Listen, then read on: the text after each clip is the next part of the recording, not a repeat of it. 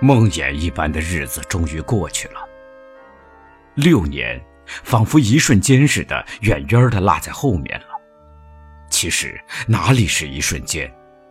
这段时间里有多少流着血和泪的日子呀？不仅是六年，从我开始写这篇短文到现在，又过去了半年。半年中，我经常在火葬场的大厅里默哀行礼，为了纪念给四人帮迫害致死的朋友。想到他们不能把个人的智慧和才华献给社会主义祖国，我万分惋惜。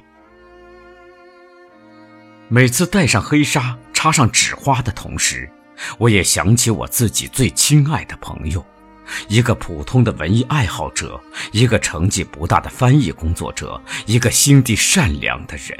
他，是我的生命的一部分，他的骨灰里有我的泪和血。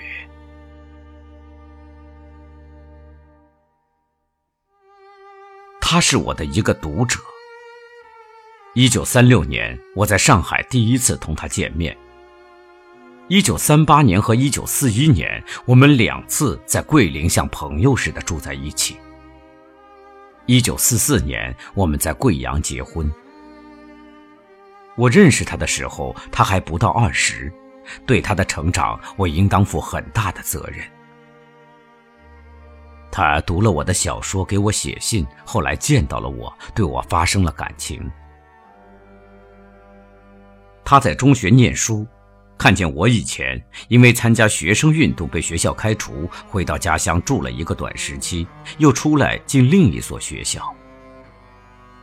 当时不是为了我，他三七三八年一定去了延安。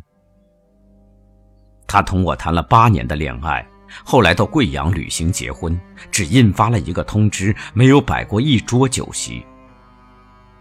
从贵阳，我和他先后到了重庆。住在民国路文化生活出版社门市部楼梯下七八个平方米的小屋里，他托人买了四只玻璃杯，开始组织我们的小家庭。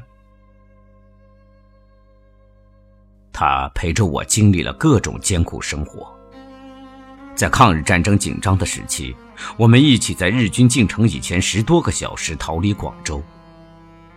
我们从广东到广西，从昆明到桂林，从金华到温州，我们分散了又重建，相见后又别离。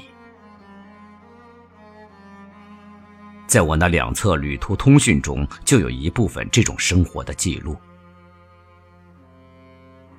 四十年前，有一位朋友批评我：“这算什么文章？”我的文集出版后，另一位朋友认为我不应当把他们也收进去。他们都有道理。两年来，我对朋友、对读者讲过不止一次，我决定不让文集重版。但是为我自己，我要经常翻看那两小册通讯。在那些年代，每当我落在困苦的境地里，朋友们各奔前程的时候。他总是亲切的在我的耳边说：“不要难过，我不会离开你，我在你的身边。”的确，只有在他最后一次进手术室之前，他才说过这样一句：“我们要分别了。”我同他一起生活了三十多年，但是我并没有好好的帮助过他。他比我有才华，却缺乏刻苦钻研的精神。我很喜欢他翻译的普希金和屠格涅夫的小说，虽然译文并不恰当，也不是普希金和屠格涅夫的风格，他们却是有创造性的文学作品。阅读他们对我是一种享受。他想改变自己的生活，不愿做家庭妇女，却又缺少吃苦耐劳的勇气。他听一个朋友的劝告，得到后来也是给四人帮迫害致死的叶以群同志的同意，到上海文学义务劳动，也做了一点点工作。然而在运动中却受到批判，说他专门向老作家组稿，又说他是我派去的坐探。他为了改造思想，想走捷径，要求参加四清运动，找人推荐到某铜厂的工作组工作。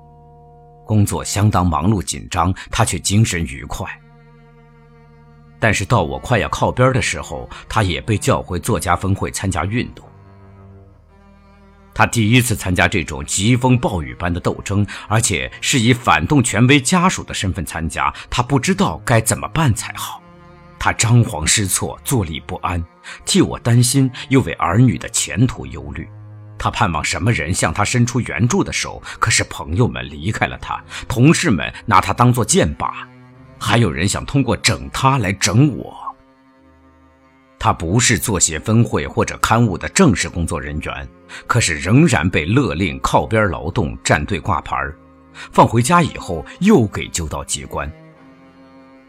过一个时期，他写了认罪的检查。第二次给放回家的时候，我们机关的造反派头头却通知理论委员会罚他扫街。他怕人看见，每天大清早起来拿着扫帚出门，扫得精疲力尽才回到家里，关上大门吐了一口气。但有时他还碰到上学去的小孩，对他叫骂：“巴金的臭婆娘。”我偶尔看见他拿着扫帚回来，不敢正眼看他，我感到负罪的心情。这是对他的一个致命的打击。不到两个月，他病倒了，以后就没有再出去扫街，但是也没有完全恢复健康。尽管他还继续拖了四年，但一直到死，他并不曾看到我恢复自由。这。就是他的最后，然而，绝不是他的结局。他的结局将和我的结局连在一起。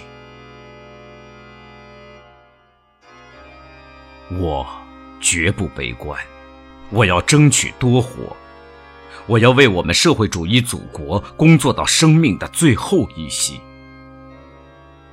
在我丧失工作能力的时候。我希望病榻上有萧山翻译的那几本小说。等到我永远闭上眼睛，就让我的骨灰同他的掺和在一起。